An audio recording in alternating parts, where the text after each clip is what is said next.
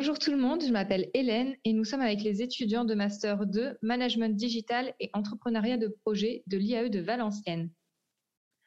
Bienvenue dans le podcast Douglas te motive. Aujourd'hui, c'est nous qui avons la main. Douglas nous a laissé le micro pour lui poser quelques questions. Alors, si vous voulez en savoir plus sur sa création de WizUp, c'est par ici. Tu sais, quand on demande à quelqu'un comment il va, on prend de gros risques. Bonjour Douglas. Bonjour Hélène. Alors aujourd'hui, on va voir quelques petits thèmes et euh, je vous laisse donc vous présenter. Merci et bravo pour l'introduction. Merci. Euh, ouais, c'est vrai, c'est cool. Euh, bah voilà, donc je m'appelle Douglas et donc j'ai une horde d'étudiants de l'IAE qui a piqué, qui a pris la main sur mon podcast. Donc c'est assez marrant, c'est cool. Euh, je m'appelle Douglas, Douglas Bertrand, j'ai 44 ans, je suis le fondateur de WePup Labs. Donc, je pense qu'on va parler un petit peu après. J'ai, euh, qu'est-ce que je peux dire sur moi? J'ai beaucoup de passion, euh, j'essaye d'explorer mes passions. j'ai comme passion créer, j'aime bien créer. D'où la création de WePup. Exactement, d'où la création de WePup dans l'entreprise. Euh, j'aime bien euh, euh, rendre, rendre concrètes des idées quand j'en ai.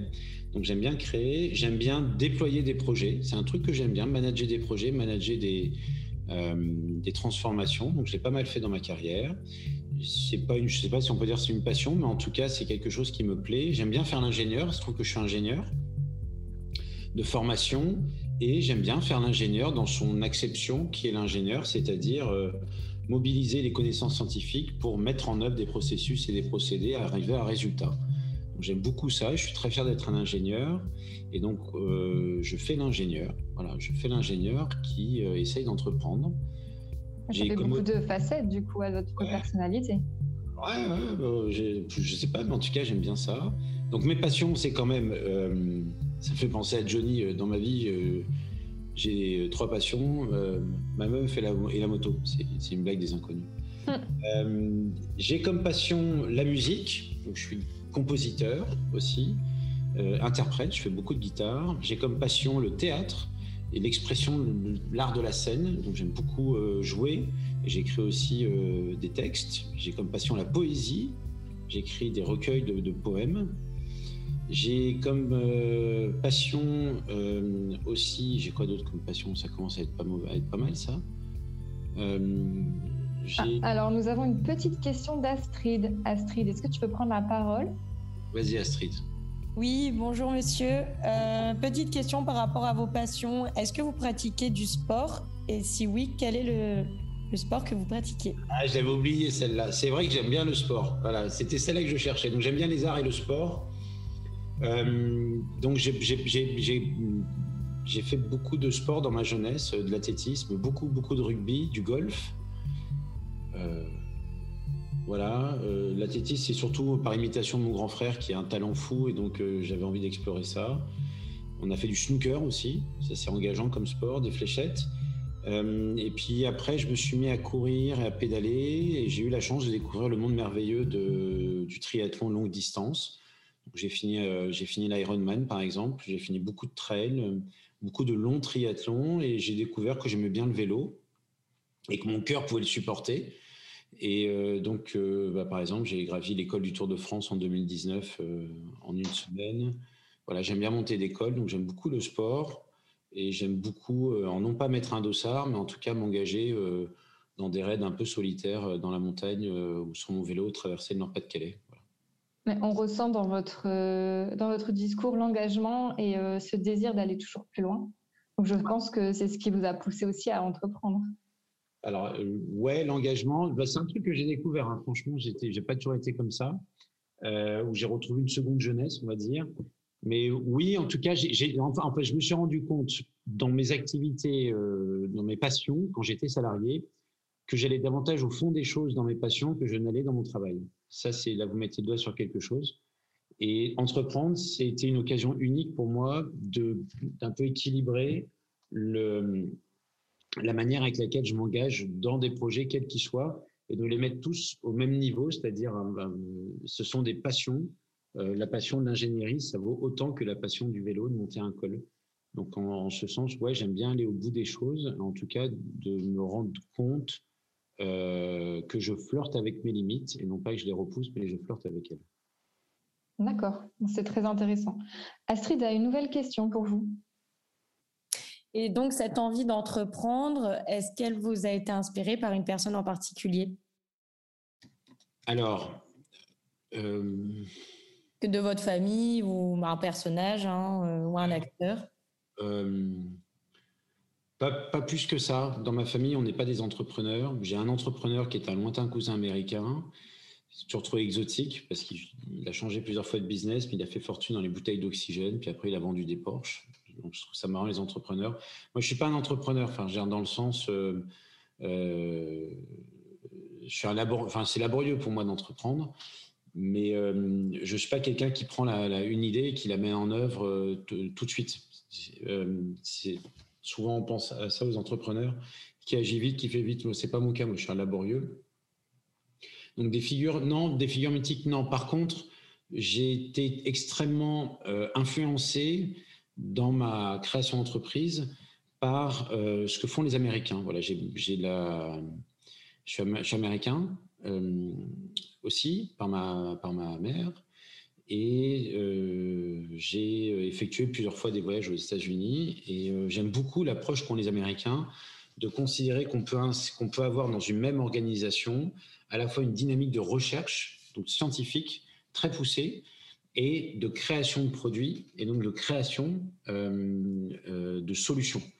Et j'étais plutôt en fait euh, influencé par ce qu'on appelle les science-based companies, qui sont vraiment les compagnies américaines, qui portent en leur sein la recherche, la production et la diffusion d'une expertise. Alors je trouve qu'en France, on met en valeur la recherche, mais plutôt le partenariat avec l'université dans la recherche. Et quand j'ai créé, je me suis dit, bah, en fait, j'ai envie de créer ma boîte américaine, mais en France. Ok, merci beaucoup pour cette réponse et pour la question d'Astrid. Alors, il me semble que Juliette a une question aussi. Est-ce que Juliette peut prendre la parole? Merci Hélène. Euh, donc Douglas, j'avais une question pour vous aussi. Vous, vous dites justement que vous souhaiteriez créer une entreprise euh, américaine en France. Euh, vous avez une destination de rêve ou alors un endroit où vous souhaiteriez vous implanter? Alors, alors j'ai créé. bonjour Juliette. Euh, merci pour votre question. Donc, ma société WePup Labs est d'inspiration américaine. Donc, elle est, pour, pour, pour, bien repréciser pour les auditeurs, euh, Labs est, d'inspiration américaine. Donc, j'ai créé cette société française. Le nom de la société officielle, la raison sociale, c'est Darmax. C'est le nom de mes enfants. Darcy Maximilian, ça fait Darmax Corporation. Donc, ça fait très américain. Euh, et donc j'ai créé ça en France. Euh, alors si je devais m'implanter dans un lieu, alors j'aime bien cette question-là, puisque je aujourd'hui on a un client qui est à Montréal et qui utilise nos tests au Canada. alors si je devais m'installer dans, enfin installer, créer une société dans un dans, dans, un autre pays, je serais très attiré à aller dans les pays nordiques, si vous voulez savoir. Euh, J'aime plutôt bien là où il fait froid, en fait, hein, grosso modo. Euh, donc les pays nordiques, ça j'aimerais bien euh, explorer ça. Euh, ou sinon vraiment des endroits où il y a une forte, il y a une forte culture et on peut prendre beaucoup de la culture. Je pense évidemment au Canada, l'Australie, les endroits un peu sympas. Et mon rêve, mon rêve ultime, ça serait un jour aller taper dans un ballon de rugby en Nouvelle-Zélande, mais ça n'a rien à voir avec l'entrepreneuriat, ça. Merci pour cette réponse. Du coup, euh, tant qu'on y est, est-ce que vous pouvez nous présenter un petit peu le côté WizUp, toute euh, euh cette création? Oui. Allons-y. Alors, WePup est une société qui, qui pense, conçoit et distribue des outils pour évaluer et améliorer la qualité de motivation des individus sur le lieu de travail. Ça veut dire quoi? Ça veut dire qu'on a créé des questionnaires, des scores, donc des rapports auxquels euh, les gens ont accès. Et on, est, on intervient sur deux domaines, la motivation pour l'emploi, donc ce sont pour les personnes qui cherchent un job ou qui arrivent dans un job et qui veulent réussir dans ce job-là. Et la motivation dans l'emploi, ce sont les personnes qui sont dans un job et qui veulent améliorer leur capacité à s'engager et à réaliser leurs projets. Ça fonctionne toujours de la même manière. Euh, on a deux types d'utilisateurs. On a les experts, qui sont des gens qui ont été formés à nos méthodes, formés au score, formés au rapport et formés à restituer les résultats. Et on a les répondants, donc ce sont les personnes. Pourquoi je dis les? Parce que c'est soit une personne, soit une équipe complète euh, qui bénéficie, qui répond au questionnaire, et l'expert lui présente le rapport avec les résultats et établit avec cette personne ou ce collectif un plan d'engagement. C'est quoi un plan d'engagement? Un plan d'engagement, c'est un ensemble d'actions qui sont mises en œuvre sous forme d'ateliers, de coaching, d'accompagnement, collectif ou individuel, pour améliorer sa qualité de motivation. On est une science-based company dans le sens où on a créé des questionnaires, on a créé des scores et donc nos actions participent à faire progresser la connaissance sur la motivation. On n'est pas un test de personnalité, donc on ne dit pas qui, euh, qui sont les répondants, donc on ne définit pas les répondants par leur personnalité. On les aide à identifier parmi les 14 forces de motivation que nous avons référencées, sur quelles forces ils peuvent davantage travailler pour améliorer leur capacité à atteindre leur objectif. D'accord, ok, merci pour ces précisions. Astrid a une nouvelle question pour vous. Et du coup, par rapport à ce, score de motivation, enfin, à cette motivation, vous allez effectuer un score de motivation, si je comprends bien. Et du coup, vous le faites bien en amont de la formation ou en aval? Et aussi, quel contenu vous utilisez pour ce score de motivation? Si c'est une matrice ou un autre outil? Ouais, d'accord. Alors, euh, bah, je veux prendre votre exemple, Astrid. Euh, donc voilà, euh, Hélène est, une experte certifiée. Donc Hélène a suivi la formation WIPUP et dans laquelle elle a, elle a été formée à comprendre le contenu, comment est-ce qu'on bâtit les scores et comment est-ce qu'on restitue les résultats, comment on place le plan d'engagement. c'est trois jours de formation, ou bien elle s'est formée en accédant en autonomie au module. Hélène vous envoie un lien, vous répondez au questionnaire. Le lendemain, Hélène euh, reçoit un rapport, votre rapport, avec vos scores. Les scores, comment est-ce qu'ils sont établis? Donc, si je prends par exemple euh, un, élément très précis qui sont les pensées, le score pensée ou le score espoir. On va prendre espoir, j'aime bien celui-là. On vous a posé un certain nombre de questions, vous avez répondu euh, avec des étoiles entre 1 et 7. C'est-à-dire, je suis très fortement en accord ou pas du tout en accord avec avec ces affirmations. Nous, derrière, alors c'est un peu une tambouille de privé, mais on a pris votre, votre réponse et euh, on a utilisé des, euh, des statistiques pour construire une échelle dans laquelle on va positionner votre réponse. Ces statistiques, en fait, on utilise de la donnée que nous avons euh, récupérée des, passages ou bien de la littérature scientifique. Là, je suis volontairement vague parce que c'est quand même notre secret de fabrication. Et donc, on va positionner votre réponse sur une échelle. Euh, fort de cette échelle-là, on va, on va vous donner une signification. Ça veut dire que si vous êtes, notre échelle sont sur un niveau de 1 à 7. Donc, imaginez, vous répondez, je vais dire une connerie, hein, mais en moyenne 5 sur 7. On va vous positionner sur une échelle qui fait qu'en fait, on estime que dans cette réponse-là, par exemple, l'espoir, c'est la capacité que vous avez à vous projeter. Vous êtes en niveau normal, moyen normal en fait. Et donc, on va donner la significativité à votre réponse. On va pas juste vous donner la, moyenne, on va dire en fait, Astrid, vu vos réponses, on estime qu'aujourd'hui, vous avez une capacité normale, normale moins, à vous projeter facilement face à, euh, dans vos projets. Et donc, c'est plus ou moins facile pour vous de trouver des solutions alternatives quand vous êtes face à un problème. D'accord? Donc ce score-là, après, donc vous avez, on, va imaginer trois, rectangles sur 7. Vous voyez, c'est un petit, euh, un petit truc comme ça. Eh bien, ça, ça veut dire que vous pouvez travailler à mieux vous projeter. Euh, vous pouvez travailler à mieux envisager des possibles ou des alternatives dans les projets que vous mettez en œuvre. Donc, Hélène, quand elle voit ça, va vous faire le débrief avec cette recommandation-là. Ça va, c'est clair? Oui, c'est tout à fait clair, merci. Et, Vas-y, Astrid. Pardon, Hélène, j'ai pas eu le temps de lever la main. du coup, j'ai une autre question. donc j'ai bien compris vraiment le, système avec les scores de motivation, etc. Et du coup, est-ce que vous pouvez nous dire quel type de client, enfin quel ciblage vous faites pour cette entreprise et les différents secteurs d'activité que vous visez? nos, clients actuels, parce qu'on est une entreprise commerciale et on, a, on mérite d'avoir nos clients. On a, nos clients sont des personnes qui font face à des gens qui ont des enjeux de motivation. Donc, qui sont ces, ces clients bah, Vous pouvez avoir des personnes qui sont dans les ressources humaines dans l'entreprise et qui accompagnent les managers et les salariés à comprendre des situations et à mettre en œuvre le plan d'engagement. Nos clients sont euh, des coachs, nos clients sont des cabinets de conseil qui mettent en œuvre, qui mettent en œuvre des programmes de conduite du changement lorsqu'il y a un nouveau logiciel installé, une nouvelle organisation, une nouvelle adaptation du travail. Et donc, ils vont prendre le pouls, ils vont prendre les scores de motivation d'une équipe pour savoir à quel point est-ce que les personnes se sont engagées ou pas dans le projet, ou à quel point les gens ont la capacité à intégrer des nouvelles manières de faire et donc vont adapter la manière avec laquelle ils vont conduire le changement. On a aussi les éducateurs sociaux qui utilisent nos outils pour les jeunes, euh, notamment pour les jeunes, pour tout ce qui est problématique d'accès et retour à l'emploi. Ça, ce sont les experts, ce sont les gens qui achètent la formation et qui achètent les rapports et l'utilisation de nos rapports. Et puis après, on a les répondants qu'on ne cible pas directement, on va dire en termes commercialement, qui ne sont pas les acheteurs, mais qui sont les utilisateurs. Donc, marketingment parlant, on parle à ces gens-là, qui sont les personnes qui bénéficient des résultats pour qu'ils aillent mieux et qu'ils atteignent leur objectif. D'accord, donc c'est quand même une cible assez large.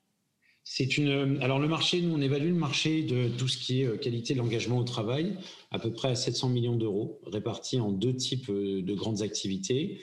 On va avoir les activités d'accompagnement, et donc euh, ça va être le recrutement, ça va être le ciblage, ça va être gestion du talent, ça va être tout ce qui est développement et répondre à ouais c'est à peu près ça, progression dans l'entreprise intérim. L'intérim fait partie de nos clients aussi.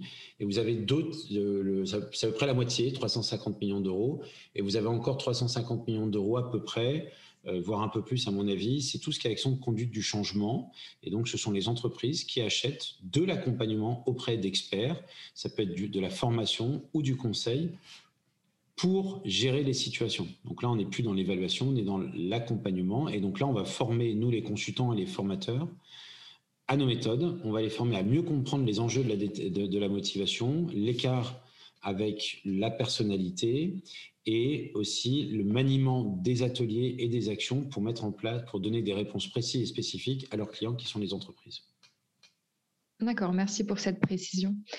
Euh, du coup, peut-être une petite, euh, une petite question sur votre ressenti et euh, vos doutes. Lorsque vous avez lancé que euh, comment ça a été perçu en fait par votre entourage, ce désir de créer? C'est marrant. Euh, alors, euh, comme je disais, moi je viens pas du tout d'une famille d'entrepreneurs. Mon, petit frère, enfin c'est mon frère, mon petit frère, a, un comportement très entrepreneurial. Il est dans le monde de la recherche académique mais euh, il manage aussi une équipe euh, euh, dans une belle association et il met en œuvre des projets très innovants. Donc, il a cette composante un peu entrepreneuriale. On va dire dans l'acception de l'entrepreneur, celui qui crée une boîte, le truc, tout ça. Je suis le seul, mais mon père était plutôt un serviteur de l'État, haut fonctionnaire, puis après il a travaillé dans une grande entreprise privée. Et ma, maman était, était professeur de lettres. Alors, comment ça a été pris euh, du côté de ma famille euh, Après, voilà, euh, j'ai aussi deux enfants, j'en ai, parlé tout à l'heure. j'ai deux enfants et bah, quand j'ai créé, c'est à peu près au moment où j'ai divorcé. voilà, donc ça, c'est quand j'ai créé. Alors, comment ça a été perçu?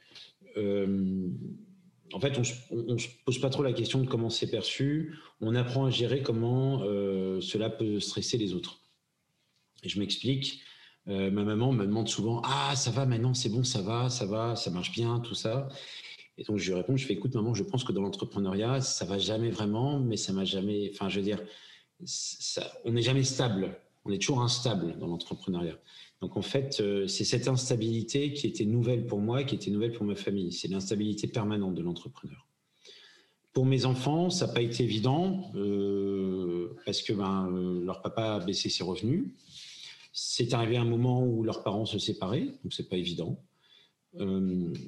ils sont en plus, pendant deux ans, les deux premières années après la séparation, ils habitaient à peu près 85% chez moi je les avais beaucoup et c'était dans un moment où euh, j'étais dans la phase de R&D, de maturation, donc les revenus n'arrivent pas trop. On se pose plein de questions, on ne se rend pas compte du chemin qui est à parcourir. Euh, et donc, ils ont, ils ont été super cool. Et c'était pas évident. Ils avaient 5 euh, et 2 ans, hein, un truc comme ça. Donc, c'était pas super facile pour eux, mais ils ont été là. Et ils ont appris à comprendre ce que c'était que d'avoir un papa qui travaille beaucoup de la maison. Le confinement a accéléré en fait leur acceptation du truc. Ce qui est marrant quand même, c'est que euh, mon grand, parce que Maximilian, il, est encore un peu petit, 5 ans, il est un peu loin, mais Darcy, qui a 8 ans, maintenant le soir, là en ce moment, je travaille pas mal de dossiers, et il s'assoit à côté de moi, il me donne son avis, il me donne son avis sur la gestion de l'entreprise. Euh, et euh, c'est souvent extrêmement... Ben, Vous en avez fait un futur entrepreneur, en fait je je, je, je, je sais pas, mais en tout cas, il a bien conscience que ce qui m'appartient lui appartient un petit peu. D'accord. Ok. c'est marrant. Et j'ai, plutôt marrant, c'est que euh, on parle beaucoup de la solitude du dirigeant. Moi, je l'ai vraiment, vraiment vécu très, très fort la solitude, parce que quand vous entreprenez euh, dans un moment où vous vous retrouvez confiné chez vous avec des enfants qui sont en bas âge, moi, ça fait trois ans que je suis confiné en fait. Donc entreprendre, c'est accepter cette espèce de confinement parce que normalement, les gens qui entreprennent, autour de moi en tout cas, ils ont soit ils n'ont pas des enfants, soit ils divorcent pas avec la gestion des enfants, les trucs, tout ça qui, ce qui va avec. Et quand vous entreprenez, ben, pendant un temps, vous êtes plus du tout crédible d'un point de vue des banques aussi, il faut pas oublier ça. Vous voyez? Donc, euh, euh, je connais peu de gens pour me lancer des fleurs qui entreprennent à un moment où ils sont autant en risque à ne pas exister socialement. Mais du coup, ça ne vous a jamais lancé euh, des doutes sur votre projet ou? J'en ai tout le temps. Tout le temps. Mmh. D'accord. non, mais je oui, mais en même temps, enfin, euh, euh, si vous voulez, dans, dans, mes boîtes, les deux dernières boîtes, je me posais, enfin, j'avais des fois des, des, moments délicats avec le management qui n'arrivaient plus à me gérer parce qu'il y avait ce, ce désir d'entreprendre, d'être libre qui bouillonnait. Donc, à un moment, faut aller ce vers quoi on pense en effet. Moi, je ne crois pas que je sois fait pour entreprendre, mais je suis fait, par contre, pour développer des produits euh, comme je pense ils devraient être faits. Et je suis fait pour pouvoir gérer mon temps comme j'en ai envie. Et je suis fait pour qu'on pour que euh, pour qu'on puisse mettre la lumière sur les sujets qui sont importants pour les êtres humains, comme la motivation. Ça, je pense que je suis fait pour ça. D'accord. Alors là, on a une petite question d'Agathe. Agathe, je te laisse la poser. Oui, bonjour Hélène, bonjour Douglas. Euh, donc on voit que la vie pro, la vie perso quand on est entrepreneur, c'est pas forcément simple à, gérer. J'avais une question pour vous. Est-ce que vous auriez du coup des conseils de par bah, votre expérience sur le sujet, des conseils pour allier du coup la vie d'entrepreneur avec la vie de la famille, surtout au démarrage du coup du projet? Euh, Alors, je ne sais pas si c'est un conseil, mais euh, euh, c'est le retour d'expérience de beaucoup d'entrepreneurs, mais il y, a tellement de formats d'entrepreneuriat. C'est-à-dire, par exemple, ma compagne a monté son cabinet d'hypnose, vous voyez, est hypnothérapeute et elle fait aussi la relaxation. Euh, c'est l'entrepreneuriat. Elle a son cabinet, elle a sa plaque. Elle est sur un marché qui est très, qui est, euh, les thérapies complémentaires. Euh, elle est sur un marché qui est bien précis. Elle a une formation, donc c'est une autre forme d'entrepreneuriat. mais, elle, mais par contre, elle doit créer sa clientèle. Mais par contre, la proposition de valeur, c'est teinté énormément de sa personnalité et de sa, de sa compétence. Mais elle est là, c'est hypnothérapeute. D'accord? C'est comme les infirmiers à domicile, euh, c'est l'entrepreneuriat. Vous voyez, vous vivez, euh, vous avez cette autonomie. Moi, je voulais partir dans un projet qui était de créer une marque, de créer un truc qui n'existait pas. même si ça se rapproche d'autres solutions, mais de créer quelque chose qui n'existait pas. Alors, quand on parle là-dedans, je ne me rendais pas compte que c'est long.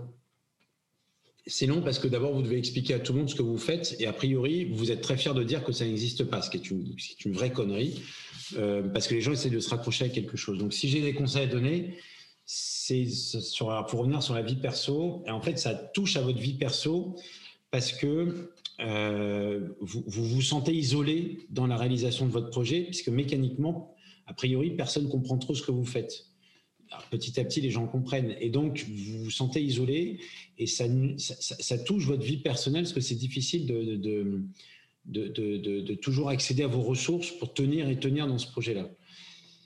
Ça, c'est le premier, point. Le deuxième point, c'est que, et ça, je l'applique pas trop, c'est être capable de couper. Voilà. Donc, euh, quand on travaille de chez soi, vous voyez, je travaille tous les soirs en ce moment jusqu'à 1h du matin. Mes enfants, ils me voient travailler tout le temps. Donc, euh, c'est bien, on véhicule la culture, la valeur travail. Mais en même temps, moi, il faut savoir couper pour se rafraîchir et pour pouvoir aller plus vite après. Donc euh, ça, c'est assez dur. Euh, donc un, savoir dans quel type de projet on, se lance, l'assumer. Et euh, ben, si c'est un projet que les gens ne connaissent pas, ben, ça va prendre plus de temps. Si c'est un projet de reprise, enfin, quelque chose qui est déjà établi, c'est peut-être plus facile quand on a une vie personnelle qui est assez dense avec des enfants, par exemple. Et puis trois, et ça c'est un point qui n'est pas évident, mais c'est important de se connecter à un environnement, une communauté. Vous voyez, par exemple, ce matin, j'étais avec euh, d'autres entrepreneurs et on se voit une fois tous les mois, mois et demi, pour euh, faire un focus sur une problématique que l'on vit. Et euh, en faisant ça, on se vide la tête, on voit que les autres partagent aussi le, merdier, et donc quand on rentre chez soi, et eh ben, on ramène pas son problème. En fait, quand on est entrepreneur, c'est pas le, le fait de rentrer chez soi ne fait pas que vous enlevez le problème puisque vous portez le problème, puisque vous dire, moment, si vous ne levez pas, grosso modo, la boîte, elle va quand même aller moins bien. Alors que quand vous êtes salarié, bah, vous pouvez vous permettre de, euh, de, dire, OK, ce soir, stop, et je finirai demain, parce qu'il y, y, a une dynamique, il y a... Euh, du coup, il faut savoir laisser un peu ses problèmes sur le pas de sa porte pour pouvoir rentrer. Et puis d'être clair avec les enfants. Quand on a des enfants, euh, d'être clair. Et en fait, j'apprends, mais j'ai appris, mais je pense que là, il y a beaucoup de parents qui vont se reconnaître là-dedans. C'est d'expliquer, de dire, bah, papa, il travaille beaucoup, il travaille parce que euh, il a, euh, parce qu'il aime ça. Voilà, c'est être capable de dire, je travaille parce que j'aime ça. Maintenant, je le dis, et pas parce que j'en ai besoin, mais j'en ai besoin parce que j'aime ça. Voilà, en fait. Et euh, d'être très organisé. Par exemple, moi, je leur dis, bah, samedi, papa, il travaille, je travaille de 8h, 9h à 11h. Après, on est ensemble et je recommence le soir. Et entre-temps, je travaille pas. Et ça, c'est donner un cadre aux enfants où ils peuvent profiter un peu de leurs parents. Ça, c'est bien aussi. Ouais, donc vous êtes quand même fixé des horaires. C'est bien pour les respecter. J'essaye. c'est le plus compliqué. Alors, du coup, on va passer au thème 4. Donc, c'est sur les, développements, en fait, comment vous êtes arrivé ici. Et Astrid a une question déjà pour vous. Astrid, je te laisse la parole. Oui, merci Hélène. Euh, du coup, euh, de ce que j'ai suivi, vous avez hum, fait vos études à l'IAE également, ou vous aviez été euh, prof à l'IAE Ouais, non, j'ai fait mes études, j'ai fait mon école d'ingénieur sur Paris. Et je suis rentré en. J'ai passé le concours de l'EDEC en deuxième année. Et je suis sorti euh, de l'EDEC en, 2000, en 2001, programme Grande École. Et après, j'ai suivi une, ce qu'on appelle une formation euh, prospective aux arts et métiers. D'accord. Et est-ce que euh, par rapport à tout ça, toutes vos expériences, ça vous a permis de développer votre projet? Et si oui, quelles compétences en fait en avez-vous tiré pour développer votre projet? Ah. Euh, bah, euh, de mon passé euh, d'ingénieur, ai, ma société est une société très ingénieure. C'est-à-dire, on, est sur, la manière dont on fonctionne, c'est qu'on identifie une problématique qui est des gens qui ont des problèmes de motivation. Donc là, c'est au travail. Comment est-ce qu'on pourrait faire? Il faut monter un questionnaire, accéder à ce questionnaire, créer les scores, euh, quand je vous ai expliqué les scores, vous imaginez qu'il y a des stats, des trucs qui tournent derrière, il y a des modèles un peu mathématiques. Et ensuite développer le rapport qui nous est, généré automatiquement. Alors il n'est pas encore en version front digitale, mais quand même. Et voilà, donc c'est la création de tout un process. Donc, les études d'ingénieur, c'est parfait pour faire ça. je veux dire, c'est juste, c'est parfait. donc j'ai appris ça. donc je me suis beaucoup servi de ça. Sur la partie de ce que j'ai appris à l'EDEC, il y a la partie finance où j'étais très à l'aise à l'EDEC et je suis très à l'aise avec les chiffres, avec les tableaux, avec, euh, ça, je suis très très à l'aise. Beaucoup moins euh, avec la partie euh, marketing, très clairement. C'est-à-dire que hum, j'ai quand même le, biais de l'ingénieur qui considère que le marketing, c'est,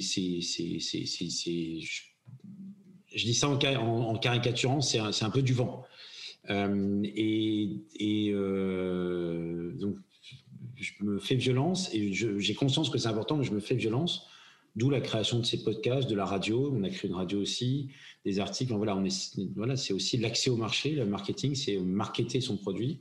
Donc, euh, ça me force à rentrer dans un cadre, mais qui est un cadre que les autres comprennent. Donc, de l'EDEC, je, vois bien qu'à un moment, euh, on peut exprimer sa singularité dans un cadre que les autres comprennent. Et depuis que j'ai compris ça, bah, ça va, je le gère mieux. Et dernier point sur euh, le commercial, c'est aussi un truc qu'on n'apprend pas beaucoup à l'EDEC, hein, d'être commercial. On apprend à être davantage commerçant que commercial. Euh, et ce que j'en ai retiré, c'est le défaut de l'ingénieur. C'est-à-dire que souvent, les commerciaux, ils se foutent de la gueule des ingénieurs. Ils disent ingénieur, un ingénieur, il n'est est pas foutu de vendre son produit parce qu'il aime son produit et qu'il il trouve que son produit, c'est le meilleur produit au monde. C'est vrai. et, il me donc j'apprends à ne pas aimer mon produit, mais à aimer le bienfait de mon produit. Et c'est un un travail de mise à distance de votre réalisation. C'est très dur de vendre quelque chose que vous aimez produire. En fait, c'est très dur. Nous, ce qu'on a remarqué, c'est aussi que vous aimiez autre chose, parce que vous êtes intervenant à l'IAE. Ouais. Pourquoi avoir fait ce choix, du coup, d'enseigner? Et qu'est-ce que vous en tirez, en fait, des échanges avec vos étudiants? Alors, alors j'enseigne pas. On va, on va laisser aux enseignants euh, le mérite d'enseigner. Je partage, euh, je partage une expérience euh, et je donne un, je, partage un, regard sur une activité. On va, on va laisser les, les, enseignants faire le, travail. alors pourquoi je l'ai fait au début C'était un, un, prof qui, Monsieur Drapier, qui m'a demandé d'intervenir sur la problématique de la motivation. Et j'ai trouvé ça plutôt marrant. Euh, et l'année dernière, on a continué à le faire. On l'a fait très différemment. On voulait organiser l'événement, puis après, il y a le, le truc, là, le confinement. Et euh, donc, avec vous, cette année, vous voyez, c'était parcours entrepreneur. On a beaucoup partagé euh, les problématiques. Vous avez pu voir le business plan. Vous avez pu voir aussi les perspectives de développement. Donc c'est quand même plutôt pour moi j'ai bien aimé. Euh, il n'y a qu'à vous. Je veux dire, je donne pas beaucoup de cours. Euh, ça m'intéresse pas plus que ça. J'aime bien partager, mais ça prend du temps, ça prend de l'énergie. Euh, et je peux pas donner trop de temps. Alors ce que j'ai bien aimé de ce qu'on a fait ensemble, d'abord c'est la pertinence des questions. Premièrement. deuxièmement, c'est la créativité que vous avez eue dans les restitutions. Et ça, j'ai beaucoup, beaucoup, beaucoup apprécié. Euh, troisièmement, euh, c'est l'intérêt que vous avez dans les choses. Voilà. Euh, c'est-à-dire que vous prenez ce qui vous, estimez apprendre et j'ai trouvé qu'il y avait beaucoup d'humanité, d'humanisme dans votre dans, dans l'énergie que vous avez apportée et ça m'a nourri. J'espère que ça vous a nourri autour d'ailleurs. Moi, ça m'a nourri. Oui, je pense qu'on est tous unanimes pour dire que ça nous a bien servi et que c'était vraiment très intéressant. Euh, on va passer du coup au dernier thème, donc le portrait chinois. Et Juliette a une dernière question pour vous. Juliette, je te laisse la parole. Oui, merci Hélène. Euh, donc Douglas, j'avais une autre question pour vous euh, au niveau du portrait chinois. Est-ce que vous pourriez nous donner votre animal préféré, votre héros, enfin la personne qui vous inspire, ou un film qui vous inspire aussi, par exemple, pour euh, tout ce qui a, été euh, création d'entreprise euh, Wipe Up? Alors, un animal, moi j'ai un animal totem, c'est l'ours. J'aime bien l'ours. Il dans la montagne, moi j'aime bien la montagne. Il est un peu gros, je suis un peu gros, mais il passe partout, je passe partout. Faut pas trop le faire chier. et, quand il se met vraiment en colère, alors ça m'arrive rarement, je suis pas quelqu'un de, je, ne suis pas très, comment dire, je, je, je, suis pas vindicatif, voilà. Mais on m'attaque on m'attaque rarement en fait. Mais depuis que je suis né, en fait, j'ai toujours été plutôt assez un peu baraque ou des trucs comme ça. Donc on m'a rarement attaqué et le peu de fois où on m'a attaqué même pas, que physiquement, euh, j'encaisse beaucoup. Puis après, euh, il y a un moment, je dis stop, là, ça va pas. Euh, Donc j'aime beaucoup l'ours, si vous voulez savoir. C'est mon animal totem. Alors, un héros de film, alors j'ai deux héros. Attention, ça va pas être très génial. Hein. J'ai Tony Stark dans donc les Avengers, parce que c'est les héros de tous les ingénieurs, et je m'inspire quand même de, Stark Corporation pour euh, Stark Enterprise pour avoir créé Darmax Corporation, puisqu'on se veut être euh, euh, les stars de la recherche sur la motivation dans le monde entier et créer des produits qui vont davantage protéger les gens et les aider à améliorer leur quotidien. Donc je pense qu'en ça, je m'inspire quand même de, ce qu'ils font, avec évidemment un peu de second degré dans ce que je dis. Et j'ai Sam Lyon, je ne sais pas si vous connaissez, là on va basculer dans un film. Vous connaissez Sam Lyon? Non, personnellement je ne connais pas. Euh, eh bien, euh, Samion, c'est Jean-Paul Belmondo qui joue dans Itinéraire d'un enfant gâté, euh, qui était un film qui a été réalisé en 88, je crois, 87-88, par Claude Lelouch, qui est l'histoire d'un homme qui entreprend, qui va réussir son entreprise et alors qui va rater ses mariages, et qui à un moment, un jour, va, bah, il est fatigué d'avoir réussi et il prend son bateau il dit à tout le monde qu'il va traverser l'Atlantique tout seul en bateau. Et puis en fait, euh, au bout de 3-4 jours, euh, il, se, il fait style qu'il est mort et il va essayer de retrouver ses racines. comme il dit, il dit j'ai voulu prendre un raccourci et je me suis perdu. Et donc on va le croire mort. Et puis il va revenir euh, en France. Il va se cacher. Et là où il va se cacher, il y a une personne qui travaille avant pour lui, qui est jouée par Richard Anconina, qui va le reconnaître et, qui va bah, il dit bah, pourquoi vous retournez pas chez vous? Il n'a pas réussi à lui dire. Mais en tout cas, Anconina va réussir à se faire mocher dans cette boîte comme directeur.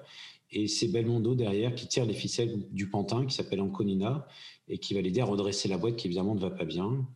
Et à la fin, Anconina se marie avec sa fille et il, retrouve ça. Et Belmondo ne revient pas dans la boîte, mais retrouve connexion avec ses enfants. Il part habiter en Afrique et il a enfin euh, retrouvé la paix tout en restant connecté, mais sans être bouffé de l'intérieur par sa boîte, sa famille, ses enfants. à chaque fois que je vois ce film, euh, je suis, euh, depuis que je suis petit, j'aime ce film. J'ai toujours su qu'un jour, je ferais quelque chose. Voilà, j'ai toujours su que, que, j'aurais une vie comme ça. Et je me construis ma vie pour qu'elle soit comme ça, si vous voulez savoir. et donc, c'est une grande inspiration. Et il a un moment une citation qui, que j'ai fait mienne, dans, le film, euh, il y a un mariage euh, là où il est hébergé, euh, un peu caché, mais sans vraiment se cacher, mais il y a un mariage, mais c'est pas sa famille, et donc il les regarde, il est un peu, il parle pas beaucoup, et donc il y a Anconina qui revient du boulot, et donc il y a tous les deux, le mariage, tout ça, les gens qui s'aiment, nana. Et Anconina lui dit belle famille, il fait ouais, ouais, c'est cool, ouais, et l'autre Belmondo, il fait ouais, ouais, ouais. Et Anconina le regarde, dit bah ça va pas. Et euh, oui, il y a deux citations. Il y a celle-ci. Et il lui dit La famille, ça fait penser à la famille. Donc les belles choses font penser à des belles choses. Ça, c'est la première citation. Et il a une autre citation. Euh, et là, c'est une scène très connue où il apprend en Conina à se présenter un peu, tout ça. Euh, et donc il apprend à dire bonjour. Bonjour. Et à un moment, il lui dit la chose suivante. Il dit Tu sais, quand tu demandes à quelqu'un comment ça va, tu prends beaucoup de risques. Et j'aime beaucoup cette phrase. Et euh, WePup est en grande, grande, grande partie fondée sur cette idée que quand je vous demande comment ça va, je prends le risque de vraiment savoir comment ça va et je ne vais pas juste euh, aller dans. Je vais aller en profondeur, savoir comment ça va. Et ça vous donne la réponse sur l'état d'esprit. Un état d'esprit, bah, vous l'avez. C'est très intéressant et, c'est très touchant. C'est vrai que souvent, quand euh, on est au travail et qu'on demande à une personne ça va, on nous répond euh, oui et on va se rasseoir, c'est tout. Alors que là, vraiment, euh, sentir que on est important et que vous creusez derrière, c'est une chose très intéressante. Et du coup, je vous remercie pour cet échange et je remercie aussi Astrid, Agathe et Juliette pour leur intervention. Ceux qui nous écoutent, j'espère que ça vous a plu. Et du coup, je vous propose qu'on se retrouve pour un prochain podcast, pour un débriefing. À bientôt. Merci, merci beaucoup pour les questions et bravo. Euh, bah, je vous laisse la main pour le prochain podcast. On continue comme ça. Hein. Bravo pour les questions et l'animation. C'était un vrai plaisir. Pas de souci, on sera là. Prenez soin de vous. Au revoir. Au revoir.